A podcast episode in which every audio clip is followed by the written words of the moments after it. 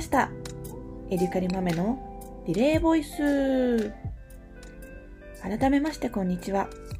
デンマークを起点に親目線で子供の未来を考える営みを主催しているエデュカリの豆です。いつもは共同主催者の小エリさんと2人でラジオを撮っていますが新しい試みとして1人ずつ交換日記のように質問し合ってお話しするリレーボイスというシリーズを始めました。無事、一人ずつ取り終えたので、3回目は豆が担当させていただきます。よかったです。この企画、お互いが順番に取らないと交換日記スタイルにはならないので、どっちかがやめてしまうと、止まっちゃう企画になっているので、続いてよかったなって思ってます。はい。そんな3回目ですが、小エリさんからいくつか質問をいただいておりまして、その中から今日は、えー、仕事をデンマークでもしていたと聞いていたけど、実際仕事は回せた？ベビーシッターとの両立は難しくなかった？という質問に答えていきたいなというふうに思います。はい。前回、自己紹介でもお話ししたんですけれども、私はデンマークには夫の仕事の帯同で行きました。で、そこで、あの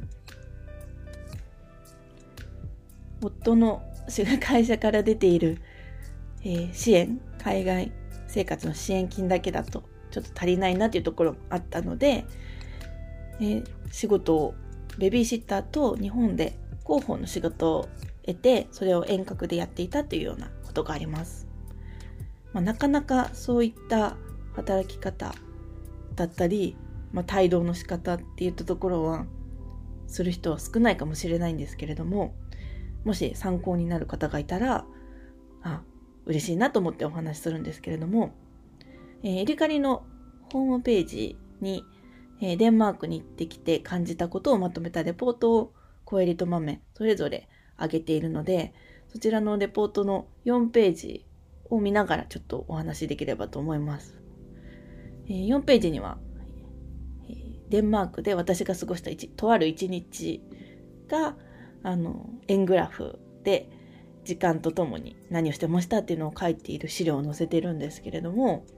日本の仕事とベビーシッターの両立は全然できました。というのも、7時間日本との時差があって、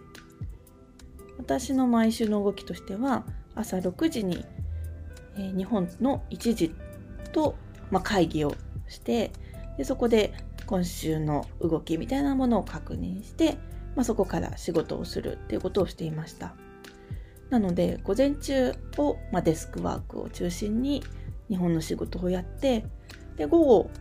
えー、ベビーシッターの保育園のお迎えからお母さんが帰ってくるまでって言ったところをお預かりしていたところがあったので、まあ、その時間帯は仕事日本が、夜だったりするのでデンマークのベビーシッターで働くことは問題なかったかなというふうに思います。あとは会議とか電話とかが、まあ、時差の関係でしにくいところはあるんですけれども、まあ、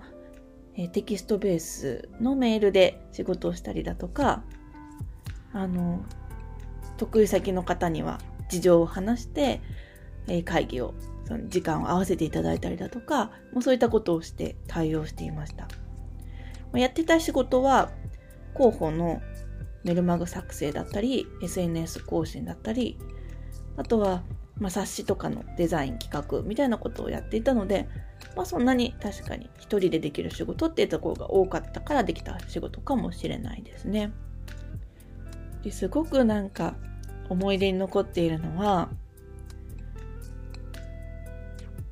結構外で仕事してたんですよね。外っていうのはカフェとかじゃなくて公園とか街中のベンチとか。なんかそういうことをしている方がすごいたくさんそもそもいて日向ぼっこしながらパソコン開いてたり、まあ、コーヒー飲みながら仕事をしているっていう方がやっぱ現地ではたくさんいたのですごくそのスタイルを 真似してやってみたっていうのが思い出に残ってます。で、例えば結構教会が地区ごとにあったりするんですけど、まあ、その敷地内とか近くで仕事をしていた時に、まあ、会議を外でしてたんですけど、教会の鐘がボーンって、え、どこで仕事してるんですか？みたいな風に日本の人を驚かせたこととかすごい記憶。ともう一つ面白かったのは、夫がデザインスクールに留学していたって話も前回したと思うんですけれども、すごく、なんでしょう、あの、パートナーとか友人だとか、まあ、そういった方が、えっ、ー、と、学校に来るのがすごくウェルカムっていうような雰囲気だったんですね。で、何してるのって、どういうこと勉強してるの？みたいな会話が、まあ、パートナーとか友達含めてされるっていうような環境だったんですけども、私も同じように、あの、オフィス、学校に行かせてもらって、その学校の片隅で仕事をやらせてもらうっていうようなこともよくありました。面白いですよね。なんかそういったやっぱ多様性というかダイバーシティを受け入れるマインドみたいなところがあるからこそのまあいろいろなディスカッションだったりとかいろいろなアイディアが膨らんでいくポイントになっているんじゃないかなというふうに思いました。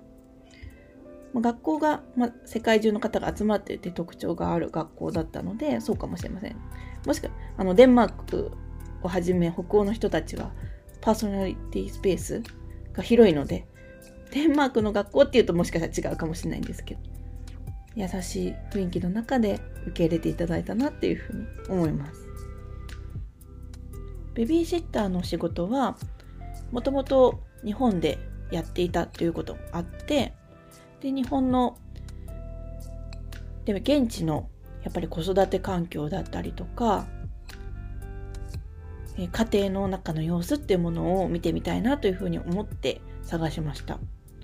で私はデンマーク語は話せませんでしたので日本人とデンマークの、えー、カップルのお子さんの、えー、ベビーシッターをしていました。保育園のお迎えはだいたい3時頃ですねそこが、えー、日本でいうお迎えラッシュっていうんですかね そういう時間帯で3時から4時の間にお迎えをしていたっていう形です。もう5時になると保育園が閉まってしまうってとこだったので、もうそれもなんか残ってたらもう警察に連れて行くみたいな感じでもう5時にピシャッと閉まるっていう風に聞いていたので、結構その4時まで5時までにお迎えに行かなきゃいけないって言ったところは日本の親たちもあのダッシュして延長料金かからないでっていう風にお迎え行くと思うんですけどデンマークも変わらず自転車を飛ばしてお迎えに行くっていう感じのスタイルでしたね。だから時間が違くてもとかその時間が決まっているお迎えみたいなところは大変だなっていう印象は持ちました。でそこから6時帰ってくるまでに、えー、お菓子を食べさせてまあ、夕飯の支度とかをちょっとして待って一緒に遊んで待っているっていうような時間でした。でその後、えー、帰宅をして買い物して夫が8時頃帰ってきて夕食を一緒に食べてっていうスケジュールだったんですけどもうすごい普通じゃないですか日本で。6時ぐらいに、まあ、買い物して帰ってご飯食べてっていう共働きの夫婦。だけども本当に夫の同僚からは8時に帰るなんてかわいそうにっていう風にすごい同情されました。家にあなたという人が待っているのになんで8時まで仕事をするの？クライジーだわみたいな風に言われてました。それぐらいこの時間は結構デンマークで言うとイレギュラーな時間だったんですかねうちの場合は日本にいる時は24時とか本当に3時4時に帰ってきたっていう形だったのでもう8時に帰ってくるなんてもう本当に早くて本当にデンマーク来てよかったっていうふうに思った時間なんですけどそういうふうに言われてこれでも遅いのかっていうふうに思いました。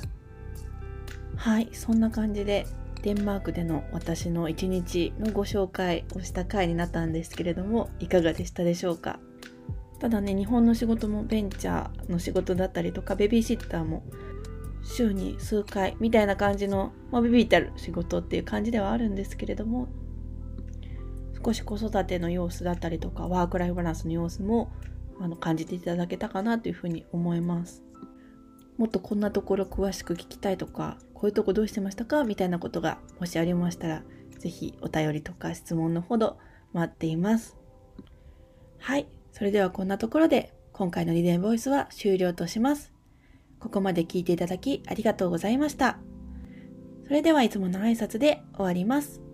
はいはーい。